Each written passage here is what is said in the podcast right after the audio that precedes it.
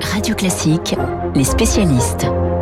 Les spécialistes aujourd'hui avec Dimitri Pavlenko qui ne va pas tarder à nous rejoindre et qui va nous parler de la relation compliquée entre Emmanuel Macron et Laurent Berger. Il arrive Dimitri, le patron de la CFDT. Entre Macron et Laurent Berger, les deux hommes vont se voir à 11h aujourd'hui pour parler réforme. Mais, mais, mais, mais, il y a un fossé entre eux. Dimitri nous en parlera dans un instant. Tout de suite, on part à Cannes avec Bruno Kras, on parle cinéma. C'est l'ouverture du festival de Cannes ce soir avec un film de Léo Carax qui s'appelle Annette.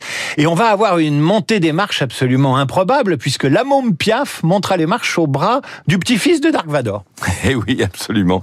Marion Cotillard avec la carrière internationale que l'on connaît et Adam Driver qu'on connaît depuis une dizaine d'années seulement mais qui a fait une trentaine de films et qui est, j'ai révisé mes classiques, dans Le Réveil de la Force, Le Dernier Jedi et l'Association de Skywalker j'ai été voir l'arbre généalogique, c'est donc le petit-fils de Dark Vador. Il s'appelle Kylo, Kylo Ren, c'est même le fils, le fils d'Han Solo, vous voyez, j'ai tout vérifié. Donc ça va être une belle montée des marches, pas des masques, on espère, car euh, Thierry Frémaux a autorisé euh, toutes les stars à déposer leurs masques euh, juste au bas des 24 marches prodigieuses et du tapis rouge. Et là-haut, il n'y aura pas d'embrassade. Et oui, Pierre Lescure et Thierry Frémaux font juste petite touche comme ça avec le coude, il n'y aura pas d'embrassade. Mais enfin, ce sera quand même une belle montée des marches, parce qu'il y a la jury qui monte les marches ce soir. Spike Lee, avec euh, Mélanie Laurent, avec euh, Taraïm, avec Mylène Farmer, donc une très belle montée des marches. Euh, voilà, on va presque être dans des conditions normales. Alors presque, parce que les conditions sont quand même euh, très particulières. Ça pourrait même faire penser à ces films de David Cronenberg, où oui. les questions de virus, de médecine et de d'ustensiles de, médicaux. Oui, absolument. Alors, évidemment, quand on est doublement vacciné, on peut y aller franco, tout va bien. Mais euh, il y a certains pays dont le vaccin n'est pas homologué. Eux, ils auront droit à un test PCR tous les deux jours. C'est un test PCR quand même un peu glamour parce qu'il va y avoir une très belle tente blanche à côté du palais avec vue sur les yachts des milliardaires. Et là, il y a 50 jeunes gens très élégants avec des polos blancs qui feront des tests. Euh, je crois qu'il y en aura 5000 par jour. Ils vont avoir leurs tests dans des panières comme les ouvreuses autrefois au cinéma. Absolument. Hein et, et quand il y aura une star euh, qui sera pressée, bah pour 50 euros, elle pourra avoir les résultats très vite. Mais il faudra faire attention. Il faudra faire attention aux gestes barrières puisque la jauge maintenant est à 100% dans le palais tout sera vérifié, il y a des médecins un peu partout. Voilà, ça, ça va bien se passer, mais ce sera très contrôlé. Alors, on en oublierait presque la, la, la sélection. Bruno Kras, qui va gagner? C'est ma question. alors, alors, alors, voilà, qui va gagner? Moi, j'aime bien faire des paris sur le papier, on va dire. Donc, sur le papier, il y a 24 films en compétition, dont 7 films français. Il faut remarquer que d'habitude, euh, dans la compétition de la sélection officielle, il y a deux ou trois films français. Là, comme tous les pays ne seront pas présents, tous les pays ne seront pas présents, on a un peu augmenté la présence française. Donc euh, il y a parmi les grands, il y a Jacques Audiard avec les Olympiades, il y a François Ozon avec tous ses bien passés, Annette de Léos Carax, et puis France de Bruno Dumont. On n'a pas parlé du film d'ouverture d'Annette. Il faut bien dire que le film sort aujourd'hui à 19h dans les salles au même moment que la montée des marches. Et il y a certaines salles en France qui vont retransmettre la montée des marches juste avant le film d'Annette de Carax. Et pour en dire un mot, Carax, vous savez que ça fait 9 ans qu'il n'a pas fait de film, 9 ans qu'il n'a pas fait de film, il est très attendu, les, les détracteurs vont un petit peu s'ennuyer, ils vont laisser sur le bas-côté, parce qu'une intrigue un peu simpliste, Adam Driver est un type de stand-up, sa femme euh, Marion Cotillard euh, est une chanteuse lyrique, le, le, on va dire que le script tient sur trois lignes, et même s'il y a côté visionnaire et des images très allumées, on a le droit de s'ennuyer.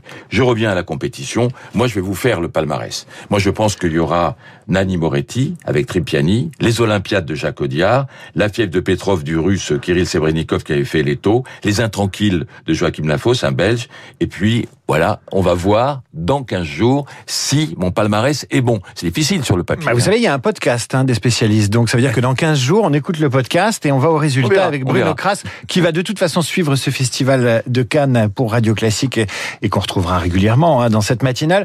Bruno, devinette facile puisqu'on parle de cinéma. Il y a un an disparaissait un, un immense compositeur. Vous allez deviner qui c'est?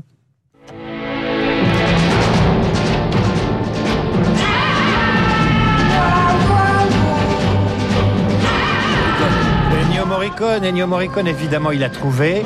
On pourrait d'ailleurs sonoriser la réunion des partenaires sociaux avec la musique d'Ennio Morricone. Ça poserait l'ambiance.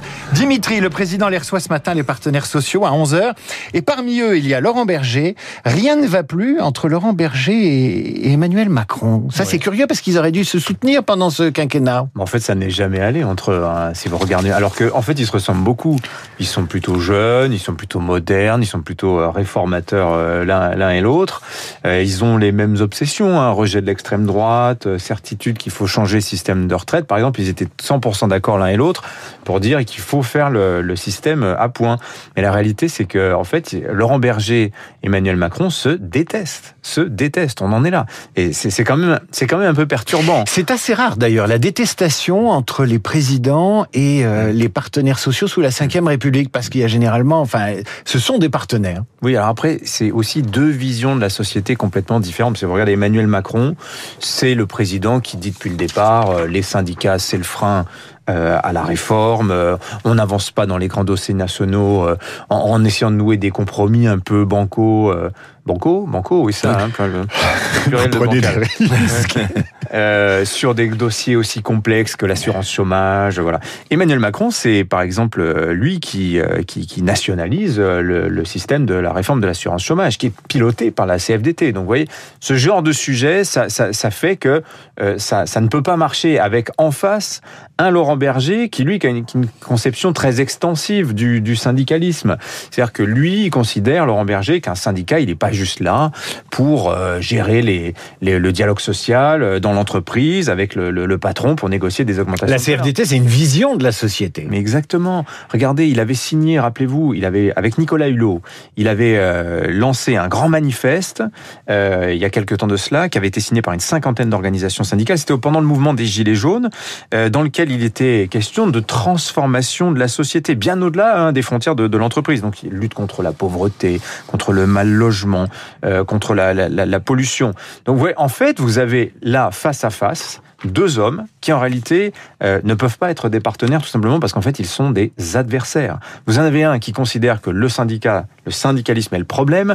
Vous en avez un autre qui considère que le syndicalisme c'est la politique totale, c'est la solution.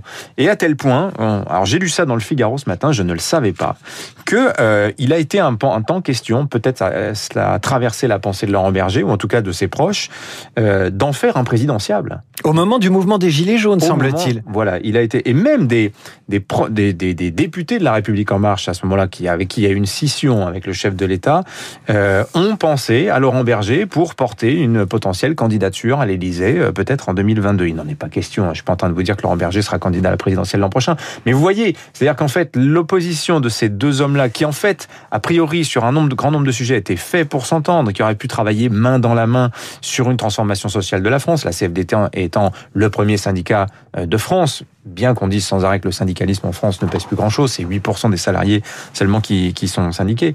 Et on va bien le voir sur le sujet de la réforme des retraites. On va voir ce qu'Emmanuel Macron va décider. Est-ce qu'il lance la réforme, sachant qu'il part sur l'idée quand même d'un projet qui est juste aux antipodes de ce qu'il avait promis. Rappelez-vous 2017, il disait je fais le système à point, je ne touche pas à l'âge de départ en retraite. Et il est question aujourd'hui précisément de faire l'exact euh, opposé. Et Laurent Berger est très clair sur ce point. Il dit il n'y a aucune voie de passage pour une réforme, un report de l'âge de départ à 64 ans avant euh, la présidentielle. Donc vous voyez, euh, quelque chose qui va être très intéressant à surveiller, c'est ce que va dire Laurent Berger à mesure que l'on va s'approcher de mai, d'avril de, 2022.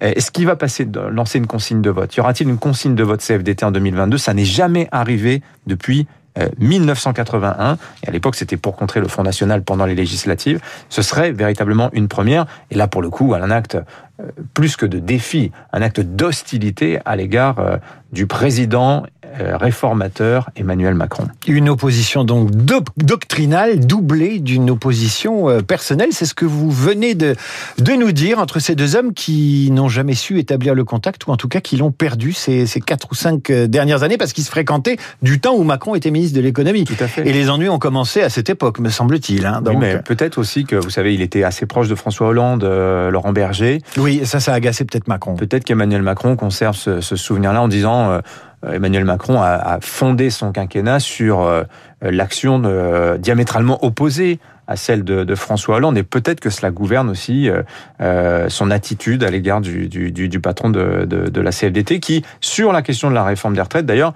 on le notera, est aligné avec les positions patronales. Vous recevez François Asselin de la CPM tout à l'heure. tout le monde est d'accord pour dire que réforme des retraites, surtout un, une réforme paramétrique, un report de l'âge de départ, ça n'est pas le moment. D'autant qu'en plus, le, réformer l'âge de départ, on sait ce que ça donne. Vous regardez euh, la réforme Fillon 2010, on passe de 60 à 62 ans, on voit bien ce que ça donne dix ans plus tard. Il faut refaire une nouvelle réforme. Et il faut reconcerter, et il faut se re, j'allais dire, se refaire des mouvements sociaux. et euh, surtout, surtout, et de la, mauvaise humeur euh, syndicale. Oui, mais au-delà de ça, c'est qu'on ne fait pas d'économie avec un report de l'âge de départ. On ne fait pas d'économie, on ne fait que des transferts, parce que ce qui n'est plus payé en pension de retraite est payé par l'assurance maladie. Ou l'assurance chômage. Et par l'assurance chômage. Bruno, Dimitri, merci à tous les deux. L'un pour la montée des marches et l'autre pour ce duo infernal entre Laurent Berger et Emmanuel Macron. Dans un instant, les meilleurs moments du journal imprévisible. Aujourd'hui, le journal imprévisible célèbre un monument de la musique classique.